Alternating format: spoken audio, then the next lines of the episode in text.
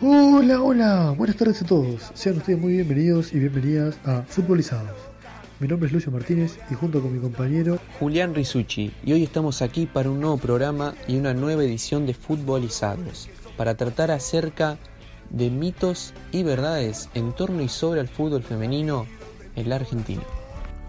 El año 2019 puede ser considerado el de la revolución del fútbol femenino en nuestro país. Ese año mujeres futbolistas decididas a luchar por sus derechos y por ganarse un espacio en el fútbol, fueron lideradas por una rebelde, como así la denominaban algunos medios, que se llama Macarena Sánchez. Muchos deben conocerla. Maca Sánchez es una joven jugadora que fue desvinculada por decisión de su club, por ese entonces la Guayurquiza, que le impidió jugar en cualquier otro equipo de la división. Visto esto, la jugadora comenzó a través de sus redes sociales, principalmente de Twitter, a lanzar un reclamo para que se la comenzara a considerar una futbolista profesional, o más bien una trabajadora del deporte. Este reclamo fue revolucionario a tal punto que llegó a viralizarse, y ese mismo día muchas jugadoras de las distintas instituciones del fútbol argentino marcharon en el 8M, como así se conoce el Día Internacional de la Mujer, pidiendo para que el fútbol femenino se profesionalice. Este fue solo el punto de inicio a una lucha por ser reconocidas como profesionales, pero ante todo por lograr la igualdad de género en todo el ámbito deportivo. Esta lucha para suerte de todas las mujeres llegó a concretarse el día sábado 16 de marzo por la mañana en las oficinas de la Asociación del Fútbol Argentino. Ese día, el presidente Claudio Chiquitapia decretó la profesionalización de la disciplina en compañía de Sergio Marchi, el titular de Futbolistas Argentinos Aremiados, un sindicato que ahora no solo abogaría por los derechos de ellos, sino también por los de ellas, y así lo anunciaba.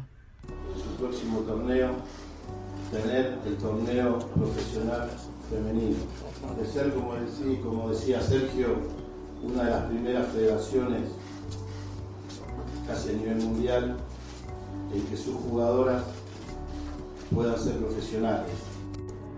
La profesionalización de la Liga de Fútbol Femenina es sin lugar a dudas una conquista para las jugadoras que vienen batallando contra diferentes obstáculos y discriminaciones que se le anteponen en su camino. Pero, ¿este movimiento se gestó con las luchas de estas mujeres encabezadas por Maca Sánchez?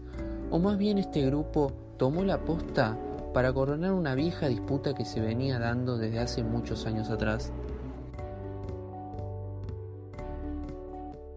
El inicio del fútbol femenino en Argentina no es claro. Hay imágenes que datan del año 1950 donde se ven mujeres jugando a la pelota en espacios públicos, pero no se consigue ninguna certeza.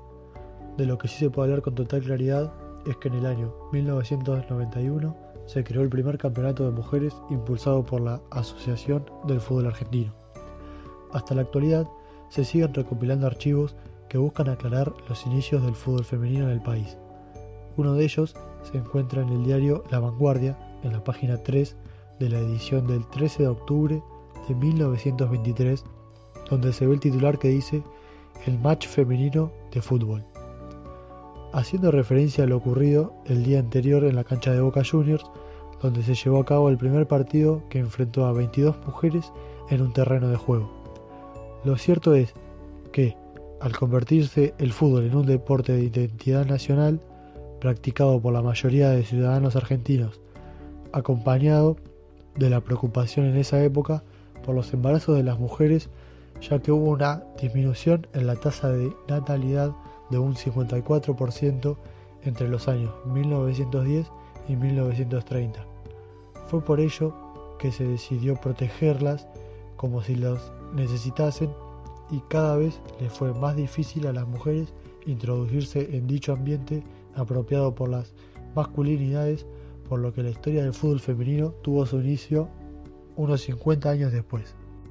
En el periodo previo a que la AFA se hiciera cargo de la disciplina en la rama femenina, existió una selección que participó de un mundial. Este mundial fue organizado por fuera de la órbita de la FIFA en el año 1971, cuya sede fue en México. La selección llevó a cabo una destacable actuación teniendo en cuenta que no contaba con equipación o siquiera un cuerpo técnico.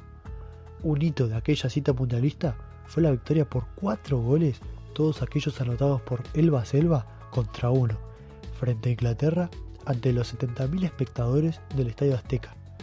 Hoy en día, la organización de exjugadoras de las décadas del 50 al 90, juntadas por la ex arquera Lucila Sandoval, quien fue y es la arqueóloga encargada de reconstruir la historia del fútbol de mujeres, incluyendo y homenajeando a aquellas que lo jugaron antes.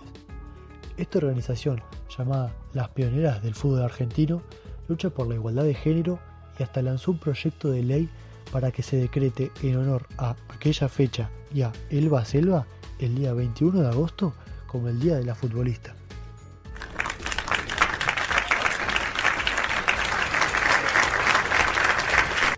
Ahora que ya nos dimos un breve pantallazo acerca de la historia, podemos afirmar que se continuó la batalla iniciada por las mujeres que disputaron el Mundial de 1971. Las futbolistas y exfutbolistas de los 80, 90 y 2000, las chicas del seleccionado que disputaron la Copa América en 2017 reclamando mejores condiciones económicas ya que ni siquiera se les pagaban los viáticos para asistir a los entrenamientos ni tampoco contaban con indumentaria propia. Todos estos intentos fueron en vano.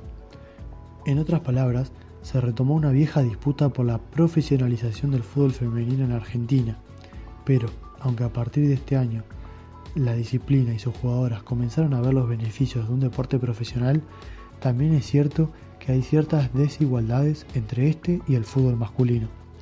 Por un lado, las chicas están llenas de pasión por lo que hacen, mientras que por el otro esperan que la AFA realice las modificaciones necesarias para sentir igualdad.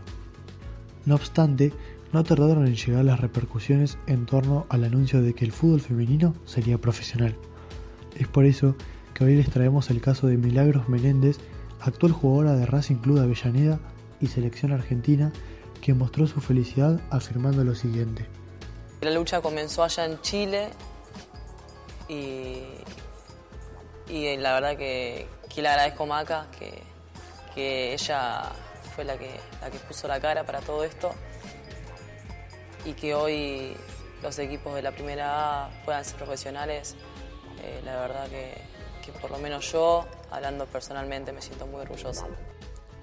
A pesar de ser un gran logro, el hecho de profesionalizar un deporte donde generalmente destacan jugadores masculinos, la brecha salarial sigue siendo algo muy destacable. En la letra chica de dicha profesionalización, el acuerdo obliga a los 16 clubes que se incorporan a tener al menos 8 jugadoras asalariadas, para lo cual la AFA aportará un total de 120 mil pesos, que equivalen poco menos a 3 mil dólares, mensuales a cada institución. Un total de 23 millones de pesos anuales, lo que equivale a 562 mil dólares. De este modo, las jugadoras también contarán con seguro médico y obligatoriedad de apto físico, entre otros beneficios. Eso sí, en caso de que el club desee otorgar un mayor número de contratos a sus jugadoras, se verá obligado a utilizar el dinero de su bolsillo. Los sueldos básicos para las mujeres de la primera división serán equivalentes a los que cobran los jugadores varones de la primera C, es decir, la cuarta división del fútbol argentino masculino. Este será equivalente a unos 15 mil pesos y será poco más que el salario mínimo legal que equivale a 12.500 pesos. Sin embargo, se estima que de los 17 equipos en total que juegan en la primera división del fútbol femenino en Argentina, solamente Boca Juniors y la Guay Urquiza pueden pagar el suelo máximo a todas sus jugadoras. Además, un dato a tener en cuenta es que muchos jugadores varones de la primera división del fútbol argentino perciben un salario que iguala y en algunos casos supera el presupuesto mensual para 11 jugadoras mujeres. Sí, un equipo completo de mujeres. El fútbol sigue estando arraigado por el machismo que les impidió a muchas de ellas jugarlos. Machismo que las margina al punto de entrenarse en pésimas condiciones, hasta en potreros, sin siquiera disponer de instalaciones en sus respectivos clubes o de poder disputar los partidos correspondientes al campeonato en el mismo estadio que sus pares hombres. El machismo sigue presente y puede ser considerado en este caso el factor principal que origina dicha brecha, tanto económica como deportiva, entre las mujeres y los hombres. Porque esa gente no sabe todo lo que nosotros luchamos para hoy estar donde estamos. Eh, sí, ponerle que en la presentación de la camiseta, eh, el femenino no vende, no, no, genera plata, eh, no es un negocio. Pero bueno, esa gente no sabe lo que la vida nuestra, como te contaba, de, muchas jugadoras levantarse temprano. o quizá mucha gente, son familias grandes y, y raspan la olla para, para que una chica de la familia que quiere jugar al fútbol, para llevar o tomarse el tren para, para ir a jugar, la gente no, no sabe todo lo que, lo que las mujeres pasamos para, para llegar al predio y jugar al fútbol. En los hombres quizás es más fácil, porque pueden vivir de esto y, y nosotras, las mujeres, siempre nos cuesta más todo, pero somos guerreras y luchamos por, día a día por la igualdad y, creo que, que nos está yendo muy bien.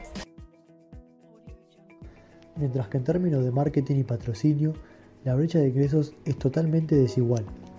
Esto se ve reflejado en que las mujeres perciben montos que llegan a ser un 85% inferior a lo que reciben los hombres. Dicha inferioridad podría ser atribuida al reciente comienzo de la actividad. Pero este no deja de ser el camino correcto, donde tras dar un paso gigantesco habrá que dar otro y luego otro más. Las mujeres son guerreras a las cuales siempre las canchas les fue inclinada, pero con ese instinto de lucha y empoderamiento no hay dudas de que el futuro del fútbol será en un plano de igualdad para todos.